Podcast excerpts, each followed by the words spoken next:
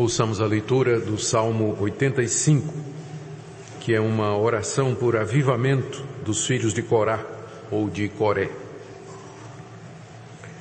Favoreceste, Senhor, a tua terra, restauraste a prosperidade de Jacó, perdoaste a iniquidade de teu povo, encobriste os seus pecados todos. A tua indignação reprimiste-a toda, do furor da tua ira te desviaste. Restabelece-nos, ó Deus da nossa salvação, e retira de sobre nós a tua ira. Estarás para sempre irado contra nós? Prolongarás a tua ira por todas as gerações? Porventura não tornarás a vivificar-nos para que em ti se regozije o teu povo? Mostra-nos, Senhor, a tua misericórdia e concede-nos a tua salvação. Escutarei o que Deus o Senhor disser pois falará de paz ao seu povo e aos seus santos, e que jamais caiam em insensatez. Próxima está a sua salvação dos que o temem, para que a glória assista em nossa terra. Encontraram-se a graça e a verdade, a justiça e a paz se beijaram. Da terra brota a verdade, dos céus a justiça baixa o seu olhar. Também o Senhor dará o que é bom, e a nossa terra produzirá o seu fruto. A justiça irá adiante dele, cujas pegadas ela transforma em caminhos. Queridos, especialmente o verso 6, quando os filhos de Coré oram da seguinte maneira, Porventura não tornarás a vivificar-nos para que em ti se regozije o teu povo? É sobre essa oração que nós gostaríamos de falar nessa noite, trazendo a palavra de Deus. Queridos, a história da igreja, a história do povo de Deus, ela não é uma história que poderia ser demonstrada num gráfico como uma curva ascendente. Na verdade, ela é ascendente, mas ela sobe através de altos e baixos. Basta uma leitura do Antigo Testamento, uma leitura da história da igreja, e nós vamos ver que a igreja, o povo de Deus, com frequência ela está no alto dos montes, na glória, na transfiguração, e logo em seguida ela está no fundo do vale, ela está abatida, ela está desanimada. Pegue, por exemplo, a história de Israel no Antigo Testamento, o povo de Deus. O livro dos juízes. Quando subia um bom juiz que temia Deus, o povo servia a Deus. Aquele juiz morria, subia um juiz ímpio, idólatra, o povo se desviava dos caminhos de Deus e seguia a idolatria, a imoralidade e a injustiça. Deus mandava inimigos que castigavam o povo, o povo se arrependia, clamava a Deus, Deus levantava Gideão, levantava Baraque, levantava Samuel, e estes homens para trazer o povo de volta aos caminhos de Deus. A história do Antigo Testamento é cheia de altos e baixos. A história da igreja, depois de Pentecostes, quando o Espírito Santo veio sobre o povo de Deus, conforme nos narra o livro de Atos, também é uma história de altos e baixos. Nós percebemos que logo depois da chegada do Espírito, o cristianismo se expandiu uma, com uma velocidade extraordinária pelo Império Romano, ao ponto de que no século IV o imperador foi obrigado a reconhecer o cristianismo como religião oficial, porque não tinha mais como impedir o avanço dos cristãos, não tinha mais. E depois daquela glória, na Idade Média a igreja cai outra vez, se esquece de Deus, adora outros ídolos, segue doutrinas estranhas, cria uma hierarquia, uma eclesiologia contrária à palavra de Deus. Deus tem misericórdia na reforma no século XVI levanta Martinho Lutero. E com Martinho Lutero recomeça ou tem início um movimento de retorno às escrituras sagradas que nós chamamos da reforma protestante, que incendiou toda a Europa e de lá todo o mundo.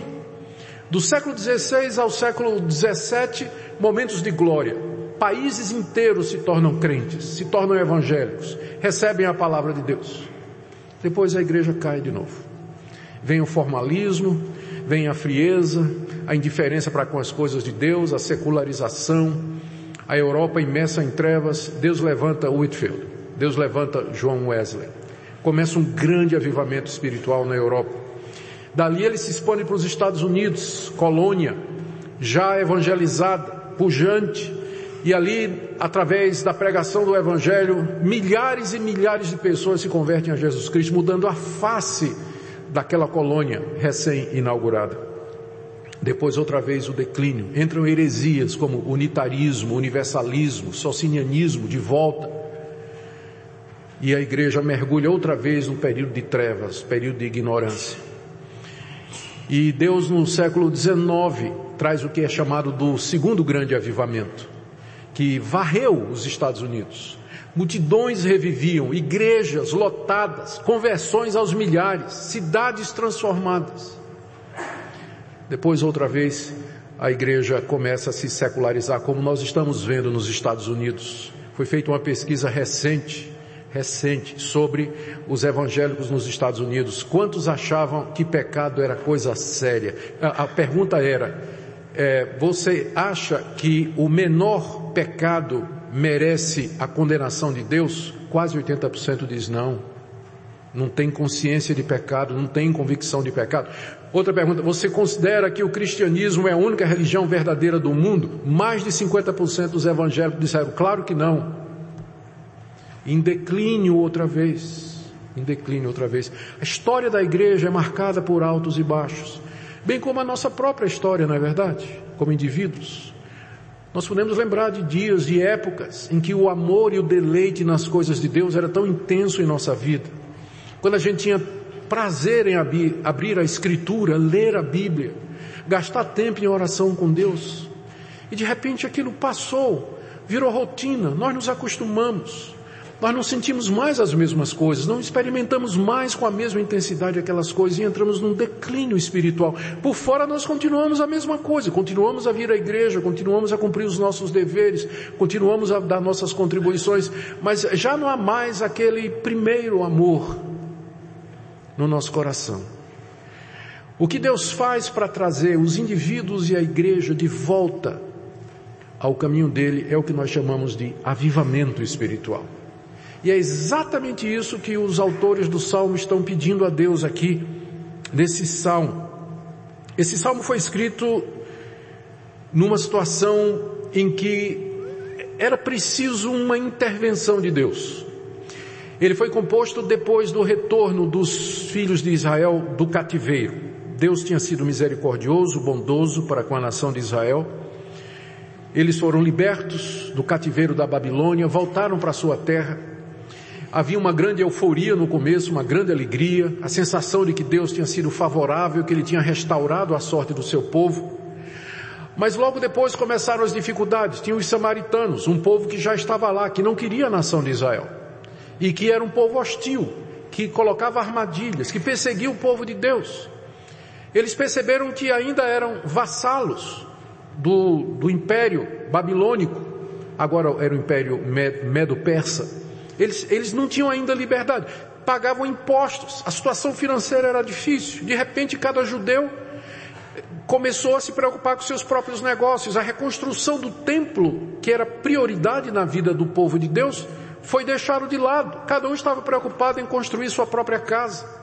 A reconstrução das muralhas de Jerusalém para a proteção da cidade foi deixado de lado também.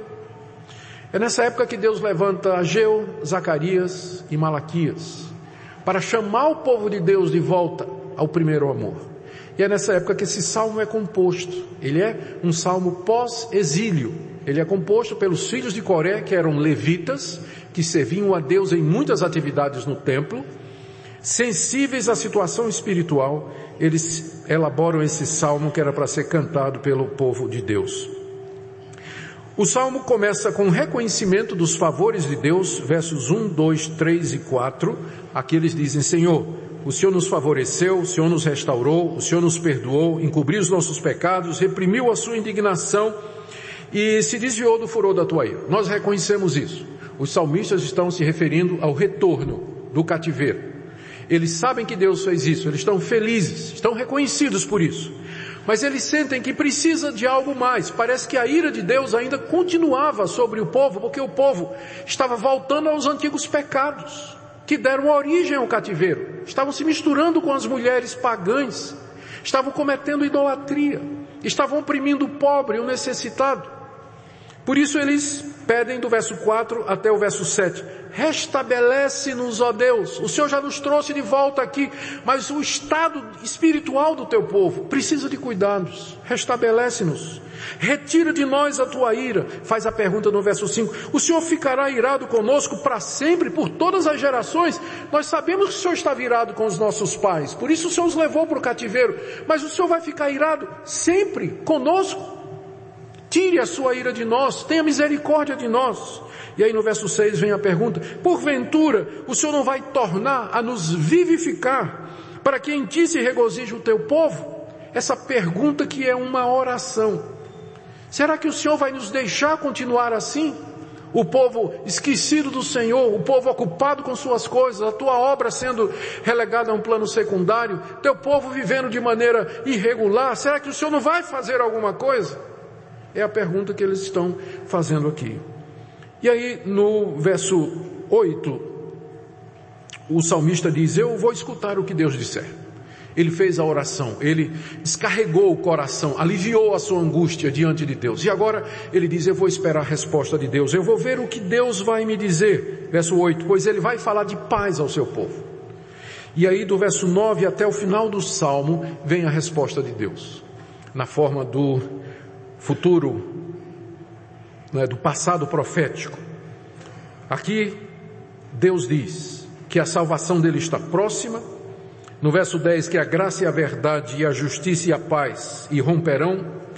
A verdade brotará da terra, a justiça do céu.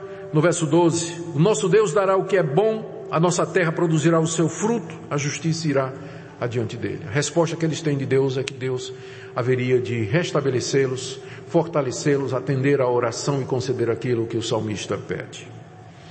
Meu objetivo nessa noite é entender exatamente o que é isso que está sendo pedido aqui. Não tornarás a vivificar-nos. Se isso se aplica para nós hoje, e se ao orarmos pela mesma coisa, quais são os critérios e cuidados que nós devemos ter? Então vamos começar fazendo essa pergunta, o que é que está sendo pedido aqui? O que é que exatamente os salmistas têm em mente quando eles dizem no verso 6, não tornarás a vivificar-nos? A própria, aquilo que se pede em si já é a resposta. O salmista está pedindo uma vivificação. A palavra que nós temos aqui no hebraico significa vida, mesmo a vida biológica, a vida física. Quando alguém pede uma vivificação, como é o caso aqui, está pressupondo, está pressupondo de que existe morte, que houve um declínio, que houve um decaimento da vida espiritual. Senão não tem necessidade de pedir uma vivificação. Então, os salmistas, os filhos de Coré, eles estão conscientes de que o povo de Deus da sua época estava numa situação de morte espiritual, de abatimento espiritual, de esfriamento, de coma espiritual. Por isso que eles pedem vida. Eles pedem que Deus visite o seu povo e traga vida espiritual àquelas pessoas. Talvez aqui a, a melhor explicação que nós temos é do livro do profeta Ezequiel, do verso 37. Passagem bastante conhecida. Desculpa. É o profeta, isso mesmo, 37. O profeta tem uma visão de um vale de ossos secos.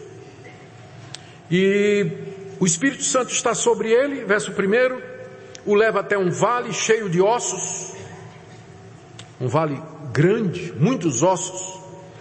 E Deus então pergunta para o profeta numa visão: Acaso esses ossos podem reviver? E o profeta responde: Senhor, tu sabes. Ou seja, tu és Deus, tu podes todas as coisas. Aí Deus diz ao profeta, no verso 4: Profetiza esses ossos e diz: Ossos secos, ouvi a palavra do Senhor. Assim diz o Senhor a estes ossos: Eis que fará, farei entrar o Espírito em vós e vivereis. Aí no verso 7, Ezequiel diz que ele começou a pregar para os ossos. Imagina a cena. Pregando num cemitério, a céu aberto. Está lá o profeta pregando para os ossos, para os esqueletos. Começa a pregar. E enquanto ele estava profetizando, né, pregando a palavra de Deus, ele ouviu um barulho. Os ossos, parece filme de terror, não é? Começaram a se juntar um no outro. Tá, tá. Imagina a barulhada, né? E aí ficaram aqueles esqueletos. E ele olha, diz o verso 8, e de repente começa a surgir os tendões. Não deve ter sido uma visão. Visão meio que macabra, né? Mas os tendões começam a surgir. E aí por cima do tendão vinha carne. E veio pele. E veio olho, e veio unha. Né? De repente Ezequiel está diante de um exército de pessoas. Porém, veja o final do verso 8. Não havia neles o Espírito. Eles estavam vivos e não estavam. Quer dizer, eles, eles não estavam mais como ossos secos, mas também não estavam vivos. Estavam lá. E Deus então diz no verso 9: Profetiza ao Espírito, filho do homem, e diga: Assim diz o Senhor, vem dos quatro ventos ao Espírito e sopra sobre estes mortos, para que vivam. E no verso 10 Ezequiel diz que fez o que Deus mandou, profetizou, e o Espírito entrou neles, e viveram, e se puseram em pé um exército sobremodo numeroso. Essa foi a visão de Ezequiel. E Deus então explica a Ezequiel: Ezequiel, esses ossos aí é o meu povo, é a casa de Israel, é a minha igreja, é a minha igreja, é isso que representa.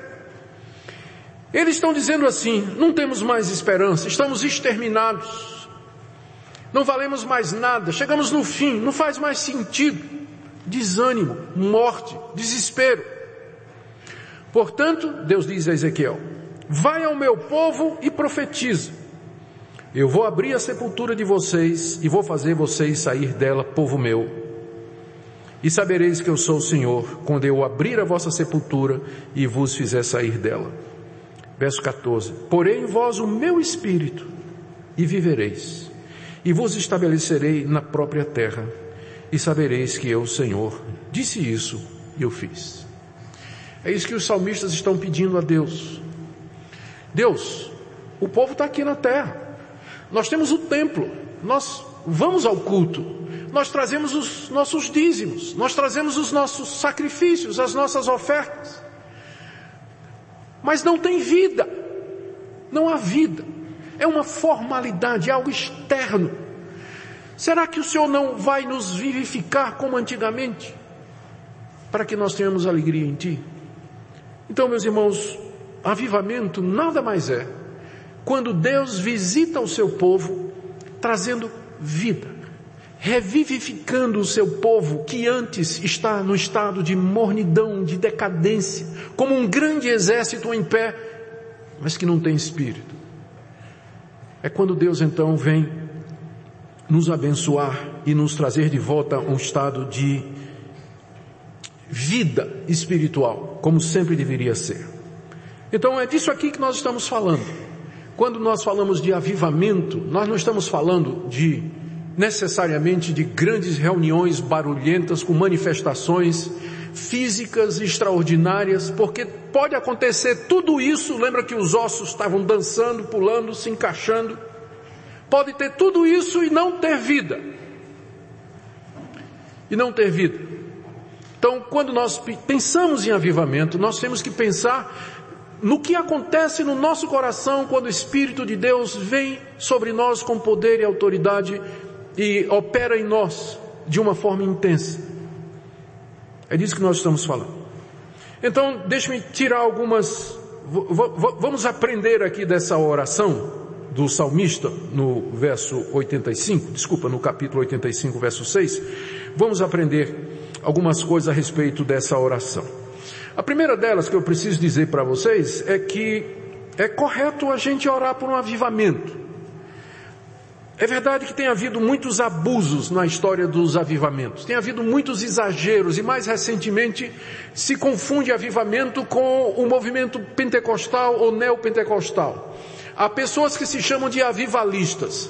Há pessoas que vão, são convidados para produzir avivamento. Há pessoas que agora é, ligam avivamento à prosperidade financeira e à solução de todos os problemas, à realização de sinais e prodígios. São coisas que não estão na palavra de Deus. E por isso quem conhece a palavra de Deus, quando ouve a palavra avivamento, já fica, peraí, De que é que estamos falando aqui? Então, nós não podemos jogar fora a água suja e o bebê junto. Nós temos que jogar fora só a água suja e guardar o bebê. Então, tem abusos? Tem. Tem exageros? Tem. Mas isso não quer dizer que não exista o verdadeiro avivamento espiritual e é correto nós pedirmos por ele, como aqui o salmista está fazendo. Eles estão pedindo a Deus uma vivificação no povo de Deus. Então é justo que nós é, façamos isso. Primeiro, quando as circunstâncias mostram que a vida espiritual está quase extinta. Quando nós percebemos em nós mesmos que nós estamos formais, que nós fazemos as coisas mecanicamente, que nós não temos mais o deleite nas coisas de Deus, o prazer nas coisas de Deus, que o pecado não é uma coisa tão odiosa para nós, que a gente está aprendendo a conviver com o pecado, que a gente começa a arrumar desculpas para os atos errados que a gente faz, que arrependimento, eu não me lembro a última vez que eu me arrependi e que eu me quebrei diante de Deus por causa dos meus pecados, a, a vida de oração declina, a gente faz orações daquele tipo formal, né? É, de manhã quando acorda, obrigado pela noite, noite, dá um dia abençoado, amém. Cai na, vamos trabalhar, tal. Na hora do almoço, Senhor, obrigado pelo alimento que o Senhor me dá em nome de Jesus, tal, tal.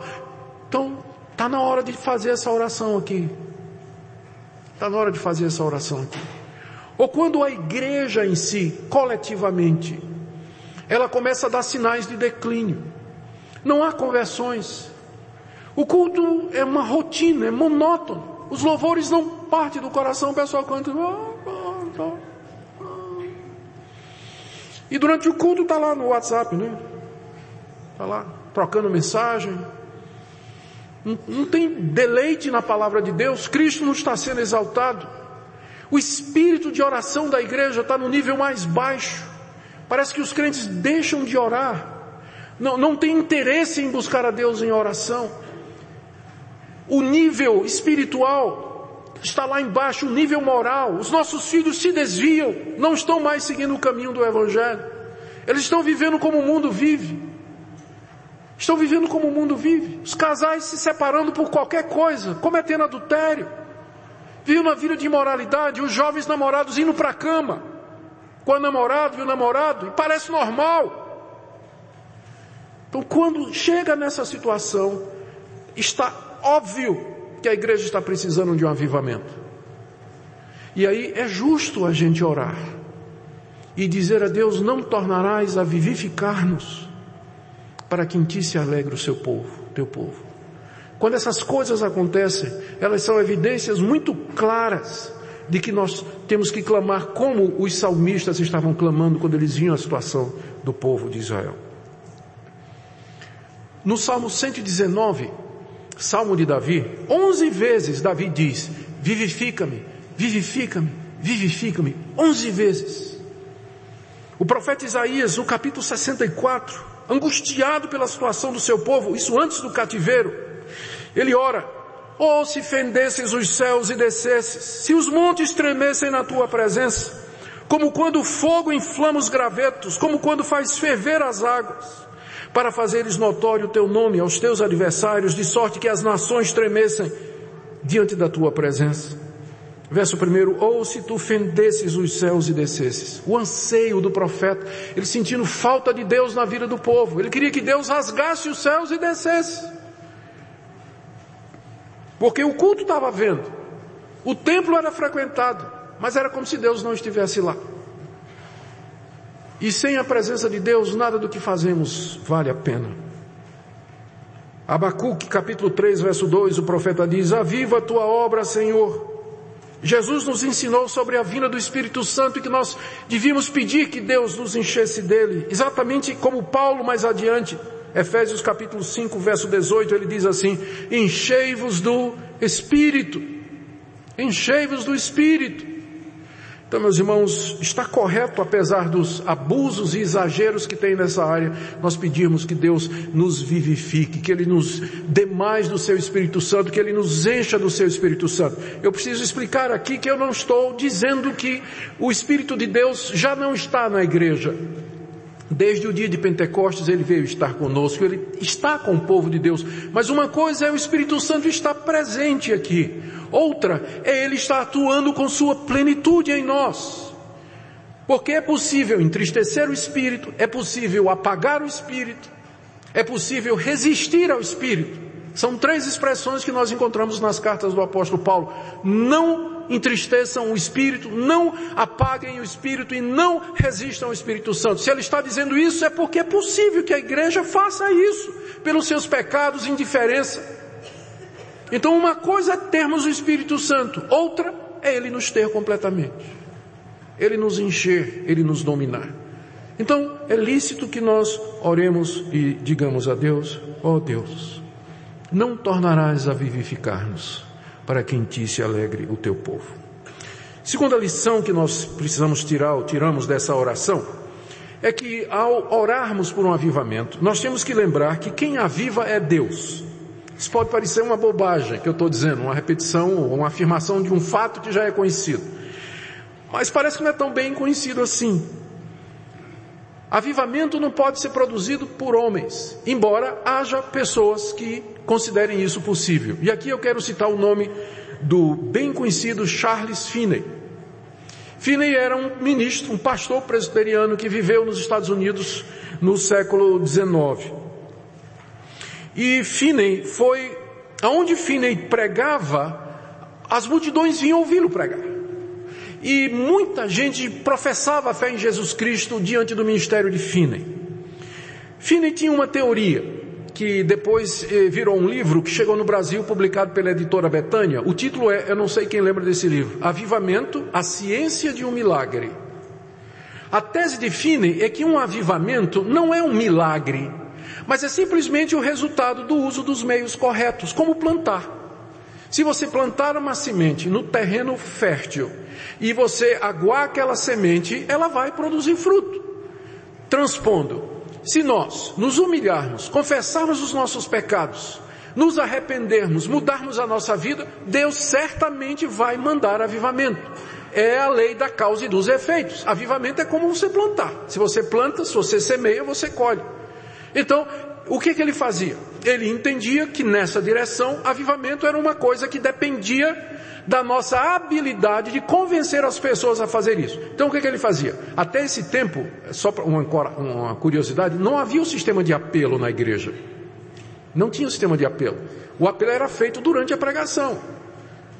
Aí Finney, porque ele acreditava que avivamento era uma coisa que podia ser produzida, então ele pregava conclamando as pessoas ao arrependimento e ele dizia: você tem que se arrepender agora. E quem quer se arrepender vai sentar aqui nesse banquinho. Era o chamado banco dos penitentes. E as pessoas então eram convidadas a vir sentar no banquinho. Porque essas pessoas estavam dizendo que elas queriam se arrepender e mudar de vida e o avivamento haveria de vir sobre ela.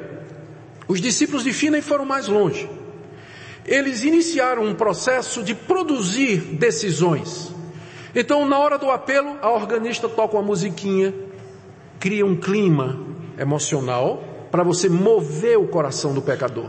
Em casos de cruzadas evangelísticas, a equipe era instruída que na hora que o evangelista começava a fazer o apelo, quem quer aceitar Jesus vem à frente, eles se levantavam e desciam. Porque aí a pessoa, você sabe como é a multidão, né? Quando a gente diz assim, vamos fazer alguma coisa? Quem quer ser o primeiro? Levanta um, aí levanta trinta.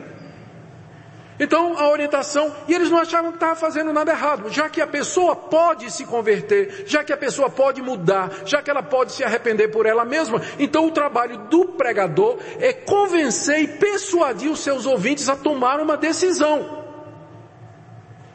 Foi quando começou o sistema de apelo na igreja, antes não tinha. Tem um, conta uma história de Charles Spurgeon, que batizava centenas de pessoas por ano na sua igreja, a igreja dele tinha 5, 6 mil membros, nunca fazia apelo. Ele pregava e na segunda-feira ele estava no gabinete pastoral para quem quisesse conversar a respeito da pregação. Spurgeon morreu, um pastor foi escolhido para ser o substituto. E esse discípulo, esse pastor era discípulo mais ou menos de Finney. E eu segui as ideias. Logo no primeiro sermão ele fez apelo, a igreja toda estranhou. Ele fez apelo. Quem quisesse salvação que viesse à frente. A igreja toda estranhou. E aí os diáconos é, se reuniram com o pastor né, e disseram, pastor, aqui nós não temos costume de fazer isso não. Nós acreditamos que é Deus quem opera, senão o senhor pode estar provocando uma falsa conversão. E é interessante, eu já encontrei muita gente que tinha certeza de salvação porque um dia levantou uma mão no apelo, mas estava na cachaça. Mas um dia ele levantou a mão no apelo, então ele está salvo. Achava que estava. Então os diáconos disseram: aqui nós não fazemos isso. Aí o pastor disse: eu acho que a gente tem que bater no ferro enquanto o ferro está quente. E o diácono respondeu: Se o senhor Spurgeon tivesse aqui, ele diria para o senhor o seguinte: se o ferro foi aquecido pelo Espírito Santo, estaria quente até na segunda-feira de manhã. Mas a partir do ministério de Finney, então se pensou que avivamento era uma coisa que podia ser produzida. E a ênfase dos pregadores passou a ser trabalhar as emoções e a vontade das pessoas para que elas tomassem uma decisão Finney, embora ele se declarasse presbiteriano, mas ele era um semi-pelagiano. Ou seja, ele não acreditava em depravação total. Ele acreditava que o ser humano, embora marcado pelo pecado, ele ainda podia tomar decisões em prol de Deus. E que nos cabia estimular essas decisões. Então, ao orar aqui, voltando ao salmo, tudo isso foi para enfatizar esse ponto. Avivamento, ao orar aqui, o salmista diz assim: Porventura não tornarás a vivificar-nos. No hebraico está a palavra atá, que é o pronome tu. Literalmente está assim: Não tornarás tu a vivificar-nos. Tu. E ao orar assim, os salmistas estão reconhecendo que quem aviva é Deus. É Deus. Nós não podemos produzir um avivamento. Nós podemos orar por isso, nós vamos orar. Me lembro da passagem bíblica do Monte Carmelo, quando Elias enfrenta os profetas de Baal, o Deus que é verdadeiro vai responder com fogo. O Deus podia ter descido fogo do céu de qualquer jeito, podia, mas Elias o que é que fez? Ele matou o bezerro, cortou a lenha, arrumou o altar, colocou tudo em cima e Deus respondeu com fogo. Nossa tarefa é preparar a lenha e a de Deus é descer com fogo. Mas nós não podemos fazer o fogo descer quando a gente quer e do jeito que a gente quer. Nós podemos nos preparar, podemos pedir, mas lembrando que essa obra é uma obra soberana de Deus. Quando a gente esquece isso, nós criamos uma, nós criamos uma expectativa que traz profunda angústia. Nós temos que, eu creio que o que manteve Martin Lloyd Jones durante dezenas de anos pregando sobre avivamento na Catedral de Westminster, lá na Inglaterra, em Londres, e ele nunca viu um avivamento na igreja dele. Mas durante anos, eu creio que foi mais de 30 anos em que ele foi pastor na capela de Westminster, ele pregava sobre avivamento regularmente, orava por isso, e ele não viu um avivamento nos seus dias. Eu imagino se Lord Jones acreditasse que avivamento poderia ser produzido pelo ministério dele. Esse homem estaria deprimido, seria mais um pastor na lista dos que se suicidam mas porque ele cria que avivamento é uma obra soberana de Deus. Ele sabia que a nossa função é orar, buscar, clamar a Deus por isso, mas dizer: Senhor, nós sabemos que é o Senhor que vai fazer isso, nós esperamos em Ti. E realmente é absolutamente soberano. Eu já contei aqui para vocês uma história que uma vez eu preguei numa igreja, estava gripado, quebrado, não tive tempo nem de preparar o sermão da noite, eu era convidado pregador convidado. Preguei a minha devocional que eu tinha feito em Mateus, que nós temos que confessar nossas faltas uns aos outros. E preguei 15 minutos e sentei procurando um buraco para me esconder. Foi o pior sermão da minha vida. O pastor ia acabar o culto, um diácono levantou a mão lá no meio da igreja, numa igreja presbiteriana. Pensa aqui na heresia, né? levantar a mão assim no meio da, né? Eu posso falar? Pastor Weber César, que era pastor na época, né, disse, pode vir, foi lá no Recife. Aí o diácono veio à frente e disse, pastor, eu vi aqui o que o pastor Augusto disse, eu queria pedir perdão ao senhor. Eu tenho falado muito mal do senhor. Tenho falado mal do senhor aqui na igreja, eu queria que o senhor me perdoasse. O pastor ficou assim meio que sem jeito, não tive nem o que falar, porque aí uma menina se levantou. Se eu posso falar também? Aí virou para outra menina que estava do outro lado da igreja. Diz, fulana, eu, perdão pelo que eu fiz com você. Aí começou a fila de gente para pedir perdão. A reunião foi até meia-noite. Eu nunca vi isso. Nunca eu tinha visto isso na minha vida, de pastor presbiteriano. Aquela coisa extraordinária. Eu fiquei tão animado. Imagina qual foi o sermão que eu preguei na minha igreja no próximo domingo? Sabe qual foi o resultado? Zip, zero, nada.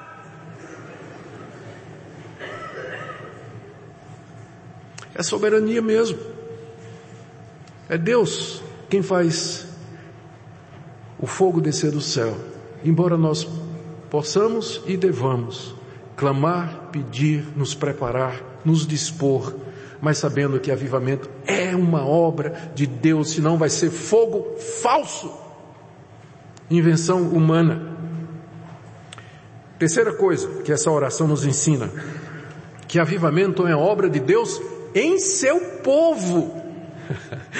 Nota aqui o que o salmista está dizendo. Ele diz: Não tornarás a vivificar-nos. Bem que eles podiam ter dito assim: Senhor, aviva os samaritanos. Esse povo que está aqui ao nosso redor, que é inimigo do Senhor, está atrapalhando a obra, fica colocando armadilha, falando mal de nós. A gente faz de noite, a gente faz durante o dia, de noite eles vêm e derruba tudo. Aviva os samaritanos, Senhor. Mas os salmistas sabiam que o problema não é o mundo, o problema sempre é a igreja. O mundo é o que o mundo é, está posto no maligno. O problema é o povo de Deus. Então é por isso que o pedido de avivamento é para a igreja, não é para o mundo. Senhor, aviva a Rede Globo que pare de passar novela, né? Aviva aquele pessoal, Senhor. Acaba com é, não, as eleições de hoje já praticamente foram a resposta de oração para isso, mas tudo bem. Acaba com a miséria, a corrupção que tem no país. Não, ele está orando pela igreja. Porque o mundo é o que é, sempre foi. Nós não temos expectativa nenhuma com relação ao mundo. Mas o povo de Deus pode ser avivado e o povo de Deus pode conhecer esse poder que vem dele. Mas ao fazer isso, nós precisamos fazer a pergunta: estamos prontos para o que estamos pedindo?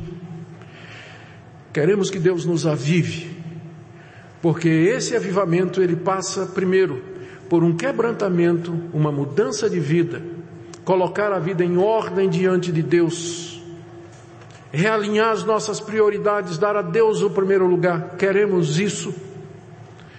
Antes de vir, eu estava lendo passando antes de vir hoje à noite para o culto, me preparando, eu estava relendo um livro que eu prefaciei na década de 90, o, o Pentecoste coreano.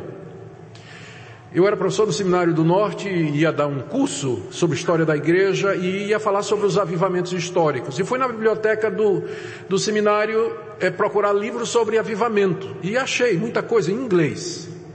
E de repente meus olhos caíram nesse livro, um livrinho assim fininho, o Pentecoste coreano. Eu não, tinha, não sabia que tinha tido alguma coisa na Coreia. Isso na década de 90. E comecei a ler um livro, é o testemunho de um missionário americano que em 1907 estava presente quando o avivamento começou. Testemunho pessoal, ele estava lá. E a obra é editada por um outro missionário, também a Coreia, que veio alguns anos depois, descobriu os manuscritos, traduziu, traduziu não, ele fez a digitalização, digitou e publicou. E eu então Disse, eu vou traduzir esse livro. Acabou que não deu tempo para eu traduzir, mas eu fiz o prefácio, entreguei à Casa Editora Presbiteriana, o livro foi publicado pela Casa Editora Presbiteriana, eu não sei se ele hoje ainda está disponível. O avivamento de 1907. Os homens preocupados com o estado da igreja. Naquele tempo as duas Coreias estavam unificadas. Não era a Coreia do Norte Coreia do Sul, era uma Coreia só e a capital era Pyongyang. Então eles se reuniram em Pyongyang, mais de mil homens, para clamar a Deus eles sentiam que a igreja estava naquele estado de morte, de mornidão espiritual. O nível espiritual dos crentes havia atingido o ponto mais baixo. A situação moral era terrível. Havia conflitos na igreja, brigas, divisões na igreja. Os homens tiraram uma semana de oração para clamar a Deus. E já no início da semana, na segunda ou na terça-feira, a coisa começou a acontecer. As pessoas começaram a sentir convicção de pecado. Na terça-feira à noite, esse pastor que estava lá presente tinha 25 anos de idade. Era, desculpa, ele, tinha, ele chegou na Coreia com 25 anos, ele, ele tinha cerca de 30 anos mais ou menos. ele era um dos líderes da obra missionária. E ele ia pregar naquela noite. E quando ele começou a pregar, começaram as confissões de pecado. E gente inquieta, querendo confessar a Deus, e de repente o líder da igreja coreana chegou, pediu a palavra e disse na frente de todo mundo: Eu tenho odiado o Senhor durante muitos anos. E eu quero pedir que o Senhor me perdoe aqui e agora nessa noite. E esse pastor diz que quando aquele coreano confessou aquele pecado, expressão do pastor que estava lá, foi como se uma mão gigantesca removesse o teto da igreja e o Espírito Santo caiu como uma avalanche dentro da igreja. O resultado foi queda mesmo. Só que queda para frente. O pessoal caiu sobre os seus rostos, sobre os seus joelhos, em lágrimas e gritos de agonia.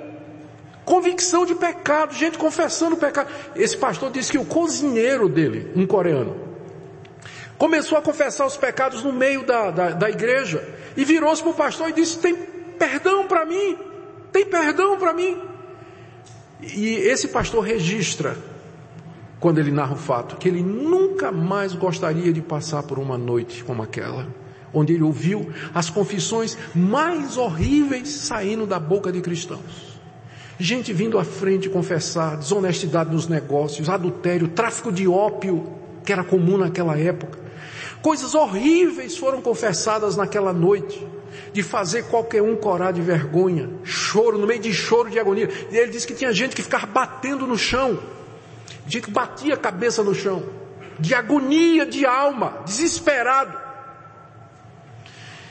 E daquela semana ali, nas semanas seguintes, milhares de coreanos se converteram. O fogo se espalhou pela Coreia. Milhares e milhares e milhares de coreanos se converteram, caíram debaixo de, de, de convicção de pecado e de forma que a igreja coreana ela cresceu de que, ao ponto de que em menos de 25 anos mais de um milhão e meio de novos membros foram adicionados à igreja. Queremos isso? Eu sei que a gente quer a glória do avivamento, mas ele começa com isso aqui. Ele começa com Deus mexendo na minha vida e na sua. Porque para que ele dê vida, é primeiro que ele nos convença que nós estamos mortos. E é o Espírito Santo que nos convence do pecado, da justiça e do juízo. Primeiro vem a cruz, depois a glória. Primeiro a morte, depois a ressurreição. É isso que nós temos que perguntar se é isso que de fato nós queremos. Porque avivamento é uma obra de Deus no povo dele, não é lá fora não. Os efeitos vão ser sentidos lá fora, mas começa em nós. Deixe-me ir para a quinta coisa, quarta coisa sobre avivamento. Nós temos que lembrar quando nós oramos que isso aqui é algo que Deus fez muitas vezes já na história da igreja. Note que o salmista diz aqui, ó, volta, volta aqui, no Salmo 85, verso 6. Ó, olha a pergunta. Porventura não tornarás a vivificar-nos. O que é que se tornarás aí significa? Que o salmista está pedindo a Deus que faça de novo. E teve isso antes? Claro que teve. É só ler a história de Israel. O que aconteceu no tempo do rei Davi, do rei Josafá, do rei Asa, do rei Ezequias. Momentos de glória. Quando, pelo Espírito de Deus, o povo fez uma reforma, jogou fora os ídolos, abandonou a religião de Baal, se converteu a Deus. Leiam os relatos do Antigo Testamento. Os salmistas, eles conheciam a história de Israel. Eles sabiam que Deus já tinha feito isso antes. Então é por isso que eles dizem, não tornarás a vivificar, porque o Senhor já fez isso antes. Nós queremos que o Senhor faça de novo. Eles não estão pedindo nada novo. Eles estão pedindo apenas que Deus repita o que ele já fez antes. E é exatamente o que nós fazemos hoje. Só que nós temos uma vantagem sobre eles de três mil anos de história. Nós sabemos de Pentecostes, nós sabemos da reforma, nós sabemos do avivamento do século XVIII, sabemos do grande avivamento do século XIX, nós sabemos de avivamentos na China, na África do Sul, na Coreia. Então hoje nós estamos em até melhor condição de orar isso aqui. Porventura não tornarás, tornarás a vivificar-nos, porque o Senhor já fez isso antes em outros lugares, com outras pessoas, em outras épocas, mas tu és o mesmo Deus, podes fazer de novo podes fazer de novo. Não tornarás a vivificar-nos. Portanto, queridos, nós não estamos orando por nada novo, mas pedir que Deus faça o que Ele sempre fez.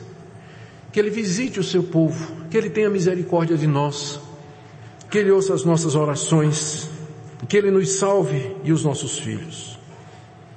Quinta coisa, nós temos que ao orar lembrar o motivo correto pelo qual nós devemos orar por um avivamento. Veja, o verso 6 outra vez.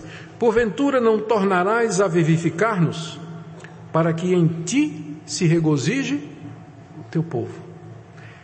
Essa é a razão pela qual nós devemos pedir a Deus essas visitações extraordinárias do Espírito Santo. Para quê? Para que o povo de Deus se alegre em Deus, não tanto no que Deus pode dar, prosperidade, saúde, resposta aos meus problemas, às minhas angústias, mas pelo que Ele é. Senhor, nos aviva para que nós nos alegremos em Ti. A alegria em Deus é o fundamento da vida cristã, não é, irmãos? O gozo da salvação, a alegria da salvação, a alegria de nos relacionar com Deus. Quando nós temos a alegria de viver na presença de Deus, nós conseguimos enfrentar a crise financeira, nós conseguimos enfrentar a doença, nós conseguimos enfrentar as adversidades da vida, porque nós temos uma fonte de alegria superior, que não pode ser é, é defraudada, roubada, privada de nós, porque ela está na glória, é o nosso Deus. Então a alegria em Deus é o tesouro mais precioso da igreja. Quando a igreja perde a alegria em Deus, os cultos perdem a graça. Vira a igreja, ser crente perde a graça. Até as outras coisas boas perdem a graça. A gente não consegue desfrutar nem das coisas da vida se a gente não tem alegria verdadeira em Deus. Então, o alvo do avivamento é nada mais, nada menos do que a restauração da alegria em Deus, satisfação e deleite espiritual em nosso Senhor Jesus Cristo, que é o que falta aos crentes. Porque se eles tivessem alegria e deleite em Deus, eles não iam falar tão mal dos outros, eles não iam murmurar e reclamar da vida. Eles não se deleitariam tanto com as coisas desse mundo, porque o deleite dele, dele, deles está em Deus. Mas exatamente porque falta esse gozo, essa alegria em Deus, é que eles vão procurar outras alegrias aqui nesse mundo. No sexo, no dinheiro, no próprio trabalho, fazendo do trabalho um ídolo. E outras coisas.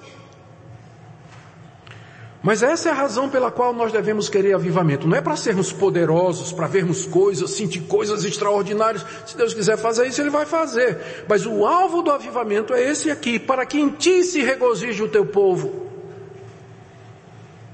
para que o teu povo outra vez tenha alegria, alegria verdadeira. Oh, meus queridos, essa é a alegria que nós deveríamos experimentar e ter toda a nossa vida. Última coisa, tem muito mais que a gente poderia dizer, mas eu vou ficar aqui. Nós temos que lembrar que essa vivificação ela é feita mediante a palavra de Deus. Os filhos de Coré sabiam muito bem que todas as reformas e avivamentos que vieram antes deles foram feitos mediante a palavra de Deus escrita e pregada. Como eu disse a vocês no Salmo 119, Davi 11 vezes pede a Deus, vivifica-me. E a maior parte deles, dessas vezes, ele diz, segundo a tua palavra, segundo a tua promessa, segundo os teus estatutos. Davi sabia que essa vivificação, ela é feita mediante a palavra de Deus. Como no caso do profeta Daniel. Como é que Deus deu vida àqueles ossos? Foi através de quê? da palavra do profeta. Ele profetizou, pregou a palavra, primeiro para os ossos, depois para os corpos humanos. E o Espírito veio mediante a pregação do profeta. Você não pode separar avivamento da palavra de Deus. Todo verdadeiro avivamento ele tem na base a palavra de Deus. E todo avivamento genuíno produz zelo e valorização da palavra de Deus. E todo movimento que se pretende um avivamento e que se desvia da palavra de Deus ou dá um lugar secundário para a palavra de Deus não é avivamento. Não é avivamento. Não é. Então, avivamento espiritual e a boa doutrina, doutrina bíblica, elas andam, essas coisas andam de braços dados, de mão em mão, lado a lado. Nós não podemos separar. E isso serve para que nós tenhamos um referencial para podermos dizer se de fato é Deus que está atuando ou se nós estamos produzindo um movimento humano. Portanto, irmãos, aqui eu estou aplicando já. Oremos por uma vivificação espiritual. Eu queria que você orasse por você. Ao orar, lembre-se primeiro de dizer como aquele cântico antigo, a começar em mim, a começar em mim, Senhor. Começa em mim. Ora por sua vida, examine sua vida, seja sincero diante de Deus se você não está precisando de um avivamento espiritual. Em seguida, ore por sua família. Ore pelos pastores. Os pastores precisam de poder espiritual, de vida espiritual para exercer o ministério deles. Ore pelos presbíteros. Eles também precisam de vida espiritual para poder exercer o ministério deles. Ore pelos diáconos, pelos líderes, aqueles que foram levantados por Deus para guiar a sua igreja, porque eles precisam de vida espiritual para poder fazer a obra de Deus. Ore pela igreja, pelos membros da igreja. Ore por isso. Se você não quiser usar o termo avivamento, use outros termos. Senhor, derrama o teu espírito, enche-nos do espírito, vivifica a minha alma, vivifica o meu coração, vivifica as pessoas que eu conheço faz com que nós nos deleitemos em Ti, me faz conhecer essa alegria em Deus, esse gozo, esse gozo indizível e cheio de glória que Pedro chama lá na sua primeira carta, capítulo 1. Um gozo indizível e cheio de glória em conhecer a Deus. Segundo, prepare o seu coração, coloque sua vida em ordem. Leia muito medite na palavra de Deus, porque ela é o combustível, é a lenha que vai fazer com que o fogo arda.